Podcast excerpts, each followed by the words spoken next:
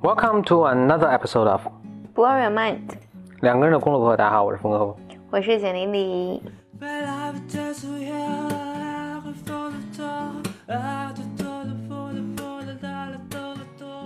我有几个事情 update 一下，就跟咱们这 Blow Your Mind 相关的。嗯，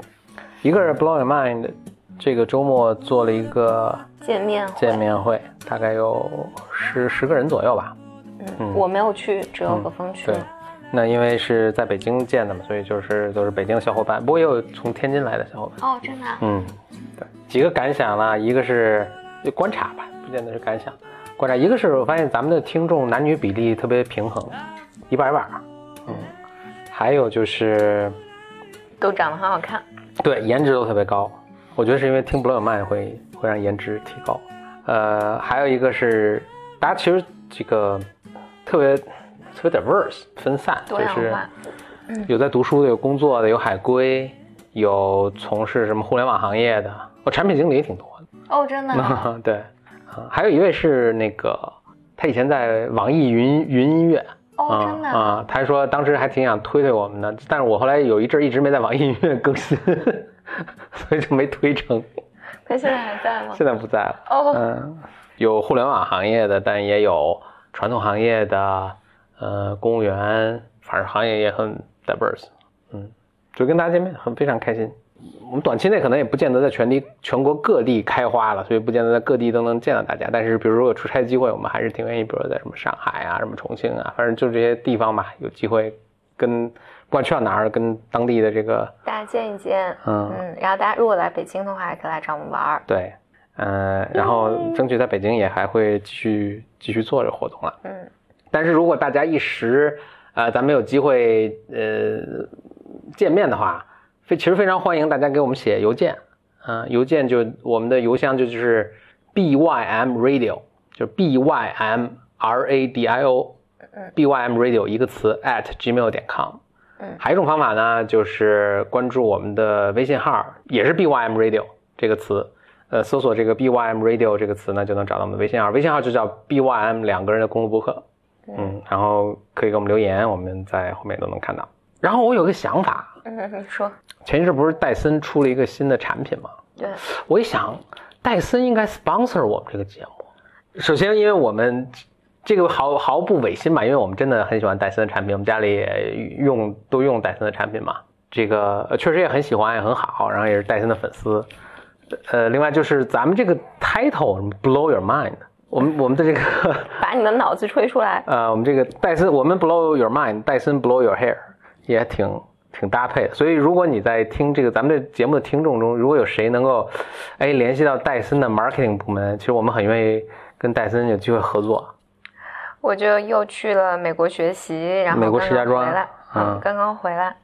因为我每次去美国学习的时候，我就会有一个特别，我觉得比较特别的体验，就是，嗯、因为要倒时差嘛，嗯。但我因为时间很紧，我都一般，比如说第二天上课，第二天早上开始上课，我就当天晚上到那个酒店嘛，嗯然后我总是会经历这种，因为那个酒店怎么讲，它本来就在一个郊，就是城郊吧，一个郊区，美国不全是郊区吗？确实是这样。嗯然后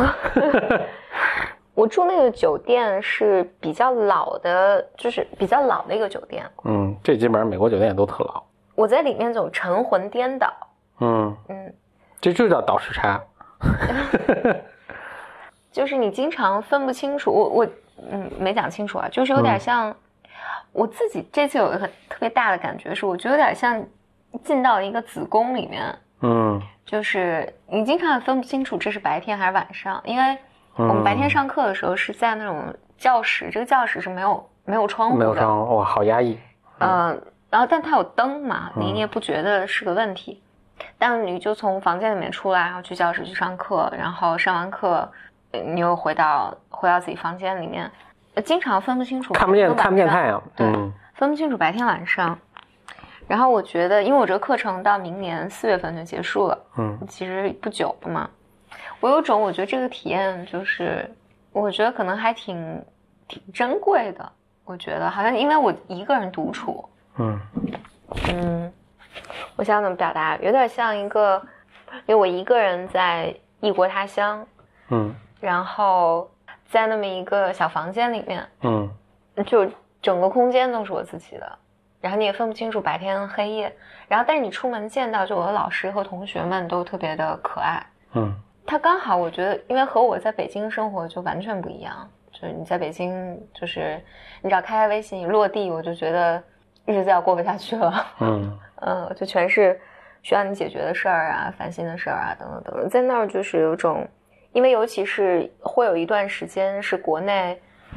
国内是凌晨嘛，也不会有人打扰我，就你的嗯手机也是很安静的。这个在国内就是不太可能有，反正是很奇妙的一个体验，我就觉得还会挺珍惜的，因为我大量的这样的时间嘛，所以嗯。但你也不是凌晨什么都在改 PPT 什么的，就是你那边凌晨的，我们这边正工作，所以会让你改 PPT 啊、回邮件啊、什么微信找你啊什么的。会有啊，对嗯嗯嗯，确实会有。但因为今因为每次都会跨越一个周末嘛，周末的时候就不会有这些东西。我这嗯但等何峰之所以这么说，是因为我今天早上在美国的时候是早上从凌晨两点起来改 PPT 改到六点，嗯 嗯，然后中间我还就是可以跑出去，呃，出去我们街对面有个 Seven Eleven，然后你可以买点吃的，然后酒店大堂也有那个零食的那个 Seven Eleven 有没有很熟悉？哎，美国也有 Seven Eleven。嗯，还有就在飞机来往上，就是来来回路上就会看电看看各种各样的电影和美剧。嗯然后我这次看的有一个英剧，这个英剧叫《伦敦间谍》，叫《London Spy》。，OK。接下来有剧透吗？我我不打算剧透，因为我没有，并没有看完。嗯但里面有有有一块特别打动我，就是看他另外一个剧，哦，我觉得这个演员真的太好看了。男男男主角男男主角男主角，对我忘了那个剧的名字，也是个英剧。这个演 这个演员叫我不会发这个音，这个叫笨。笨我当然知道了他的姓，手别抖。微少。应该是笨微少，嗯，就长得特别特别好看，就很像两两就那以貌取人啊。对对，当当然那演技特别好了。嗯这个演的呢，就是它它里面有有两个镜头特别打动我，是一开始的时候，这个故事开始就是他是一个他演的是一个男同性恋，嗯然后就他在街头就接了个电话，然后就发飙，然后把就是把那个电话给砸了。嗯这时候有一个有有另有有另外一个高高大大的男生跑步跑过来，然后就问他说：“嗯，Are you okay？” 就大概这意思吧，就是 “Are you fine？” 什么的，问他。完了，俩人说了两句话，然后这个人确认他没事，那个人就走了，就跑了，跑了。但是那个人把自己手里的酒给了他。我中间看着看着睡着了，完醒来的时候，大意就是，就这个 Ben 又去，就是他俩遇见的那个桥头等等这个人，然后这人果然他跑步就等到他还还给他们对对对。啊？然后两个人有一个，就他们俩基本是都不说话的，嗯，就那个笨也不太说话。是说两人就此产生了 chemistry？对对对啊。然后两个人就就是这个，但你也很奇怪嘛，就是这个两个男性，所以笨也很难张口问说，哎，你你你是不是就还没有搞清楚对方的这个情况。对他俩有一有一个尴尬的相遇，然后非常那个什么的遇见，然后俩人就在一起了。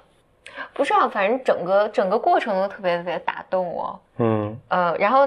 他那个伴侣那个人说我叫 Alex，然后 Alex 就是基本不说话，他他应该是一个在这个剧里他是一个智商极高，嗯，就是家里的衣柜全是西装，然后一个一个都特别特别整齐，是个非常有有井井有条、非常有秩序的。我你可能差很多，啊，然后反正总之是以他们俩的感情开始了，然后它整个是个悬疑剧。后来有一个特别打动我的是，嗯，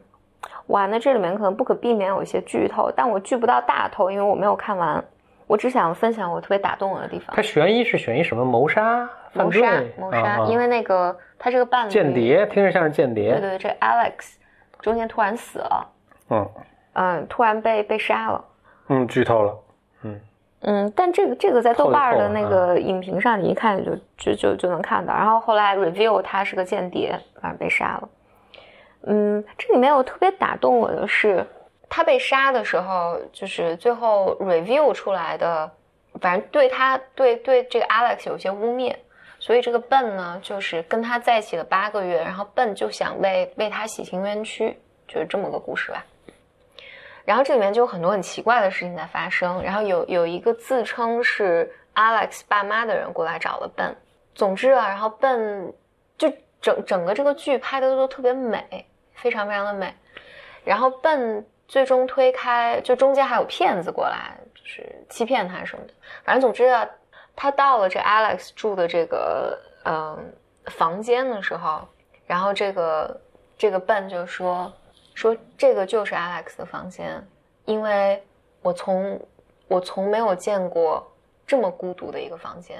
就笨，就那个 Alex 一看，就是你如果看前面的 Alex，就是一个他妈是个极严苛，不许他干这个，不许他干那个，然后就是他一定要有台，就是说他是个 genius，然后他是不能有普通的生活的。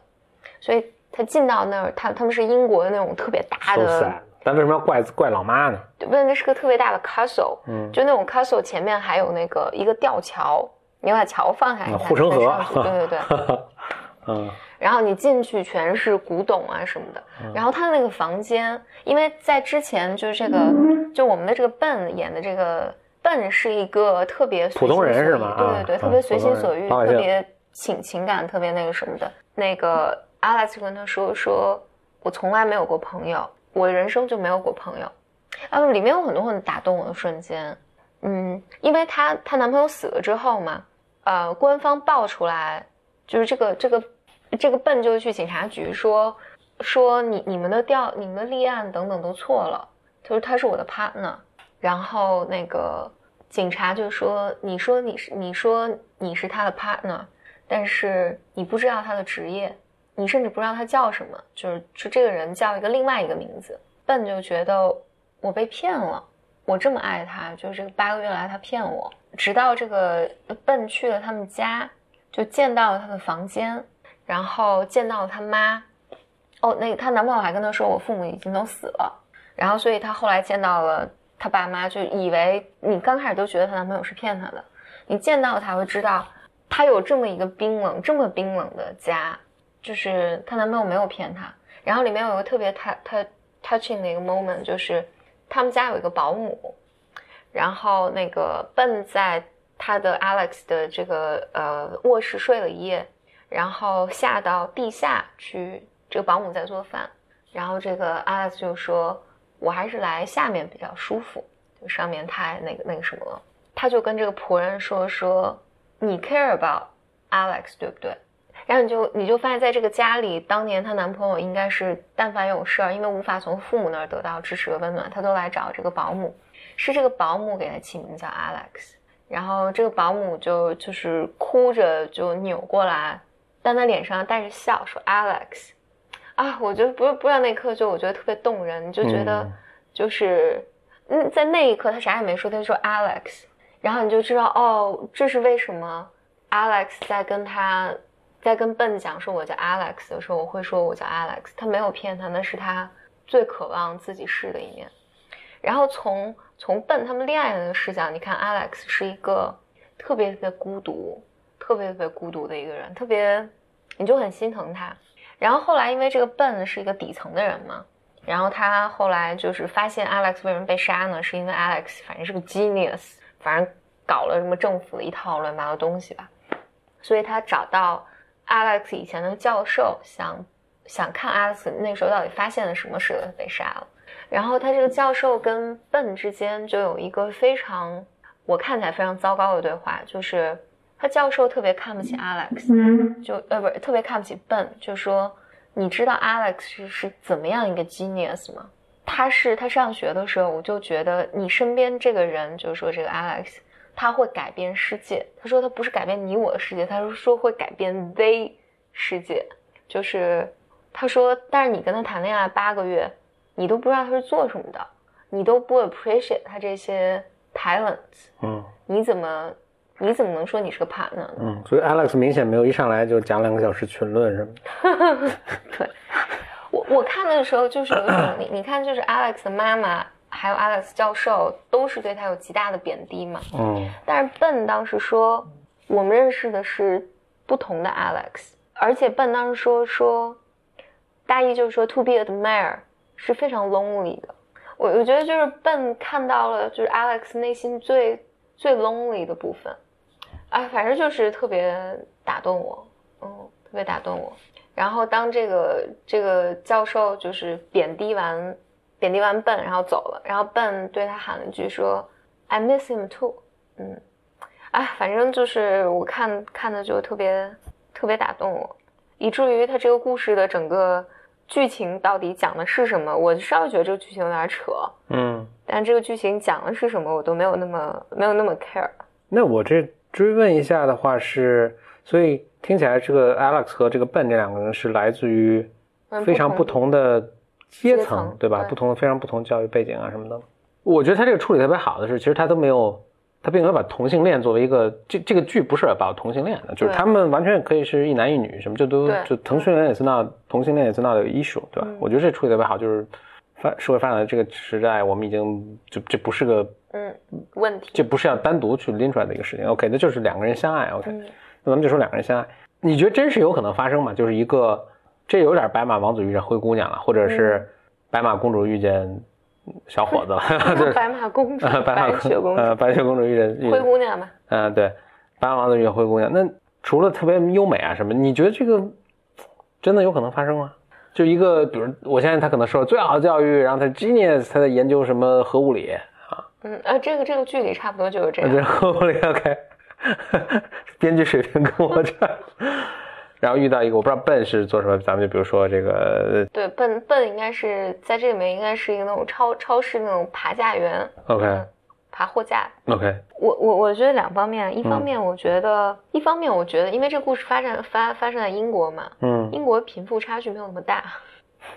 就是因为我、我记得我我那个时候在英国的时候，嗯。就是我们还是不错的学校，毕业你能拿到一千七一个月，就是很好很好的工作了。嗯。然后我们宿管阿姨嗯。也拿一千二、一千三，OK，嗯，就这个差别，它跟就是尤其是好像你的薪水越多，就中产阶级你交税特别多，就大家的贫富差距对，而且欧洲嘛，大大家都嗯都很不像美国，比如说饭对啊，嗯嗯。我觉得第一，我觉得从现实层面这样；第二是从这个故事设定背景，我觉得这个就是它的 beauty 所在，嗯。就是我觉得 somehow 他讲了一个，对于我来讲啊，就是就是所有人都在，你想 Alex 就说我身边没有朋友，嗯就是大家肯定都很仰慕他，都嗯很崇拜他，也都很欣赏他，就是你的这种 talent，嗯然后他的这种成就等等等等，但是他非常非常孤独，然后他他某种程度上他不再需要一个他。就不再需要一个仰慕他的。我我我是能理解，我想说的是就是对，所以他需要的是那个东西，他需要一嗯个，他需要一个人能来爱他，嗯嗯，而爱的不是他的才华，就需要一个人来爱他。相反，我觉得这个设定下是，而而这个笨这个角色在这种情这条情感线里面是非常的，他是非常 sensitive，非常的，嗯，怎么讲混不吝，或者就是那种嗯特别自我的一个状态，我觉得是，我觉得会是 Alex 特别特别渴望的。但我们并没有谈到就实际的，你说婚姻啊，嗯真真真的这个能不能过下去，不知道。所有国家、所有社会其实都是你的社交的圈子，基本上是被你的被你主要的是被你的教育背景和工作决定了。是，嗯，嗯，所以他这个设定是在一个大桥上跑步遇见的。对我，所以我想说的是，你真的如果，嗯当然这本也不是一个说王子跟公主永远的幸福生活在一起，但是你真的最后他们经常在一起，但是其中一个对另一个的他的他的整个他的研究啊，我现在 Alex 应该也很热爱他的物理学研究。就完全没有共同语言的话，这个就我觉得这个就是他这个剧没有展现的另一面了。嗯某种程度我是觉得这个有点对，当然所有人都喜欢王子跟灰姑娘的故事了，但是就是没有把这个有生活的另一面，对更真实的一面，嗯真是他就是他是拍的真是很美了。对，我我觉得他是拍出了那种 Alex 内心的那种孤独，嗯嗯，就是特别深刻的孤独，孤独感。嗯，反正这个剧还是值得一看的，一共只有五集，也很短。然后我另外一个，嗯，另外一个比较打动我的 experience 就是，因为我在我现在在一个就是，嗯，主要教精神分析的小学校在上课嘛，嗯。就是每一次来的都是年纪特别特别大的老师，嗯。然后这次来的主咖，就是这次课程的主咖是南美的一个非常有影响力的精神分析师，就这个人的地位可能是非常非常的高，在在当地，但是他的、他的想法和著作一直没有被翻译成英文，这好像最近才出了第一本英文的书，所以英文世界是没有他不被他影响的。嗯，你当时跟我形容说是南美的弗洛伊德，对，但是我这个有点夸张了。嗯。我后来路上跟就是那个我我我回程去机场的时候，我是跟一个巴拿马的一个金融分析师一起，他就说你以前没有听过这个人，我说哎我还我还真听说过，是因为有一次啊、呃有一次我也是见到就是从南美过来的一个老师，他讲了这个人的理论，但我不知道这个人这么重要，所以这次是他儿子来的，你就这人已经过世了已，经过世，他儿子继承了他的衣钵，但但他但他传子不传，传子不传徒，这是。但他儿子儿子也年纪很大，我估计有七八十了吧，就嗯说话都就是不能特别那什么，但是他特别特别好玩，一个一个老头，嗯。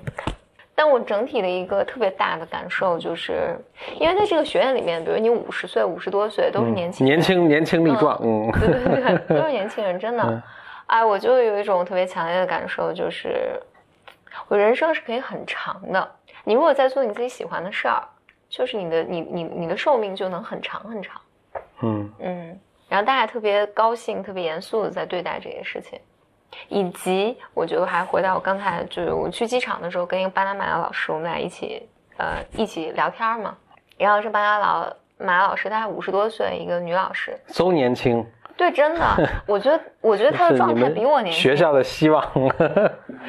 我真的觉得他的状态比我嗯年轻，就是还特别开心，给我讲这个，给我讲那个，然后突然就是开始翻包，然后开始拿那个粉底，嗯就翻化妆包 Foundation 对他开开始拿化妆包出来，啪啪啪啪啪，然后他说：“哎，你知道我在干嘛吗？”他说：“我要化妆。”嗯他说：“哎呀，我跟我跟你讲啊，就是女人啊，到了一定年纪，过了五十岁，你就时不时就得化一下妆。那你知道这是谁跟我讲的？她说是我婆婆跟我讲的。嗯但我婆婆在我结婚没多久，我婆婆跟我讲说，女人啊，没事就要化化妆。嗯然后，因为我是完全没化妆的，嗯然后她就就是特开心，特别开心，搭粉底啊，涂涂眉毛啊，涂个口红，就特别开心。然后她是巴拿马地区的负责人，然后他就一路上都在跟我讲说，哎，你看你们来了之后我要，安排你几个晚上跳舞。然后我们在这儿跳，然后我还要租一层那个楼顶，然后大家上去跳。我要给你们拿，就是那种巴拿马什么传统的裙子，你们都上来跳舞。就是，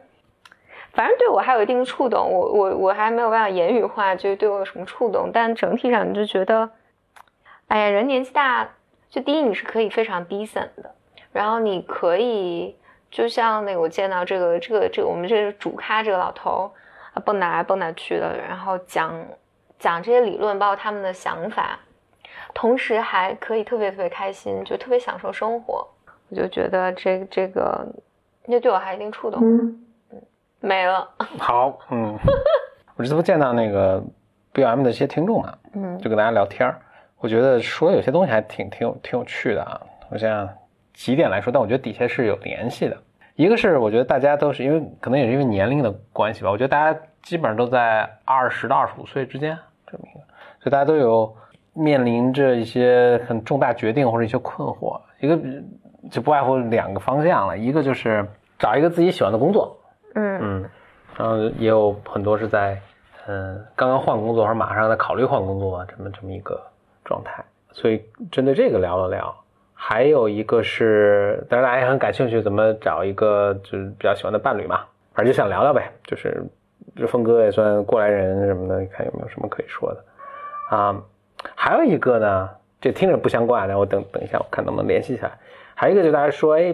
比如 BOM 的主题好像特别多，就我们聊有聊过，肯定有聊很多心理学的东西，但也有聊讲各种故事嗯嗯，有时候还会聊一聊什么人工智能什么的嗯一些科技上的一些一些东西，就大家感兴趣，说这个底下的后面有没有什么一个宏观架构啊？宏观架构啊，这是为什么？我觉得跟大家那个见面聊是一件特别开心的事，它其实会呃启发到或者是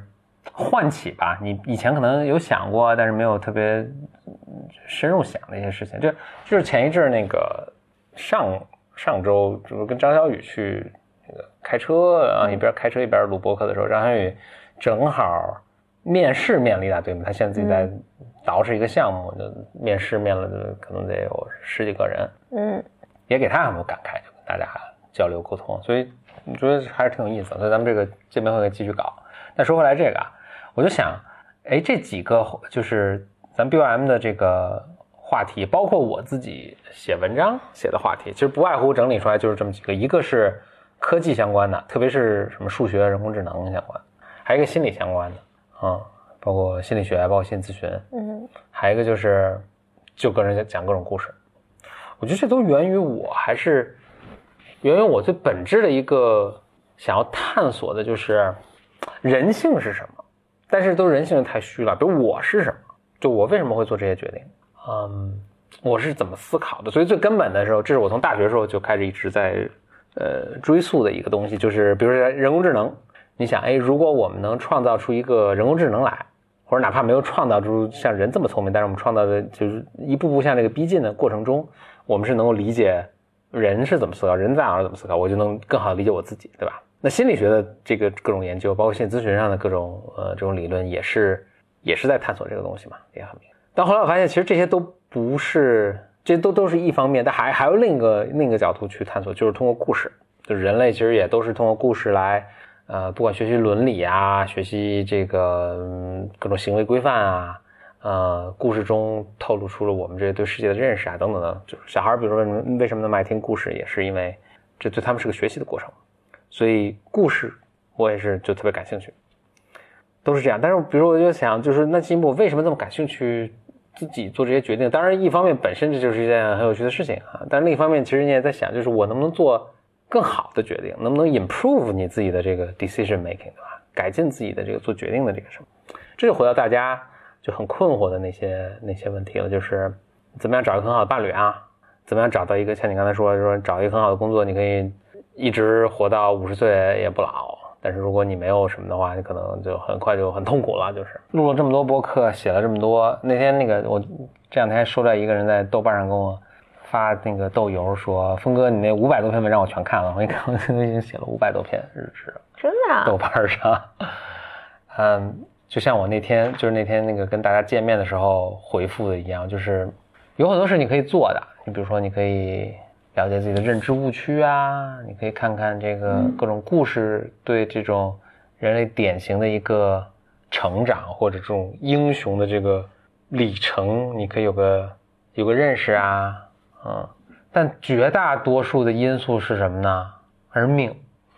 都是运气。嗯嗯，我觉得我本质上更相信，我觉得人人性这个东西你是没有办法去抵挡的。嗯，就是你你当然你可以知道你自己的东西是肯定是有 bias 的。嗯，然后你你可能你拿了一个锤子，你看的全是钉子。嗯，但是你当你拿着锤子的时候，你拼命的想说。也许那些不是钉子，嗯，这是一件特别困难的事情。是，嗯嗯，就是，哎，那这不就是认知误区吗？对，或者我我我可能不本质上不是特别相信，就是跟这个来对抗，或者你拼命的想要去超越自己这件事情，是一个性价比徒劳的。啊、对对对，我觉得可能是个徒劳的一件事儿。而且我觉得，嗯，世界上没有什么最好的工作。或者最好的 choice，或者最好的伴侣，我觉得，如果是我的话，我觉得，嗯，我觉得得放弃那个你做的每个决定都是正确的，放弃就你一定要找一个还不错的伴侣这种想法，嗯，然后都会好的。美国现在也有一个言论了，就是所谓他们老说他们九零后，就是他们觉得这帮人都特别 entitlement，这些孩子们从小被说的就是啊，you're the best。然后你一定要找一个，就是满足你 passion 的你热爱的一个工作，嗯没找到之前，比如乔布斯很著名就说不要 settle，嗯不要不要将就了。所以从你的呃找什么样的工作到找什么样的伴侣，过什么样的生活，你就全都要全都要以这个标准去去弄，就导致就大家都特痛苦。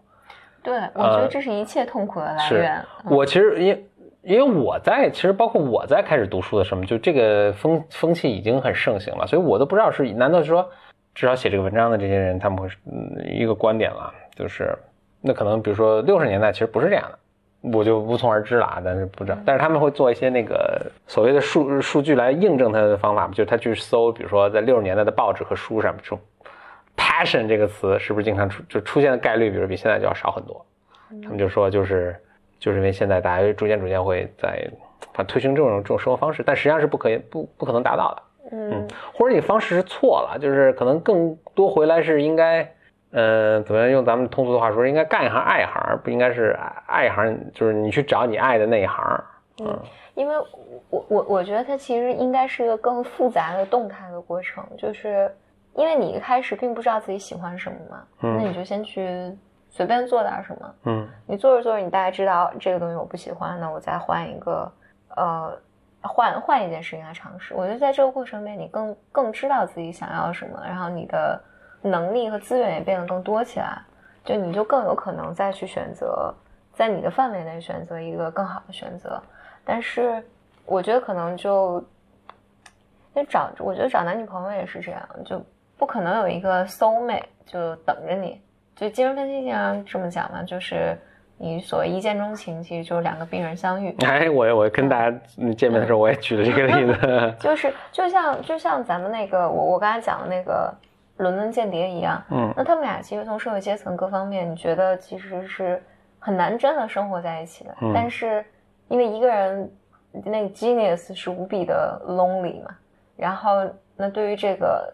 这这个人刚好是能给他很多很多爱的这种，而且我不 care about 你是否是个 genius，我只是爱你这个人罢了。他他就需要这个。所以呢，肯定是我觉得一个人对自己的了解更多，认识更多，你的经验更多，你就更更有可能 manage 你生活中的这种，无论是伴侣啊，或者是你的工作啊，就你你最终目标、最终结果不一定找了一个最啥都好的伴侣或者啥都好的工作，但你可能在这里面还是得到一些乐趣的。但是呢，我我是这么觉得，我觉得二十多岁的时候呢，人们是特别困惑的。到三十多岁的时候，我觉得就是，我觉得接受困惑是个常态，某种程度上，生活就是这样，可能就是你在这个困惑里面变得更适应了。我我是这个体验，我当时给大家的建议就是，特别是找伴侣，就是你自己是一个健康、整合的好的人，其实其他就会自己 take care。呃，对对对，嗯，我觉得差不多是。可能你对伴侣的要求也没那么极端，说我一定要怎么怎么样，对吧？然后另外就是，呃你吸引到的和吸引你的人，他也是一个相对在一个正常范围内的社会功能正常范围内的一个一个人，就不会出什么太大问题。对，嗯，最终差不多就是你只要自己对，就自己修炼的好点儿，就就就 OK 了。对也哎自己健康就，嗯你自己开开心心的，就什么都会好。嗯无非对走个弯路啊什么的。但我们从小生活就有一种愿望，我觉得是个不切实际的愿望，就是希望找特别好的工作，有特别好的生活，就一切都要好起来。就是前一段我们做简单共读的时候，就是我忘了是哪个，就做认认知行为之父的那个嗯爱丽丝吧，她就是人啊生痛苦来源嗯就、就就来源这三类。嗯就是你觉得你的一切都是要好的，然后别人是不能对你有不公平的待遇的，嗯然后还有一个什么来着？就就就就大家都是这个这个意思，这个就是使人痛苦。嗯，因为你总觉得是自己做的不够好，自己还有什么可努力的没有努力到。唉，但我我觉得我要是我要是有个小孩儿的话，我不知道我到时候我如果是爸妈，我能不能做到这点，我就会想跟他说，就是你就放松就行了。最后能怎么样吗？也不会怎么样，对你特好也不会怎么样，特差也不会怎么样。好，那这就是这期的 Blow Your Mind，拜拜。拜拜。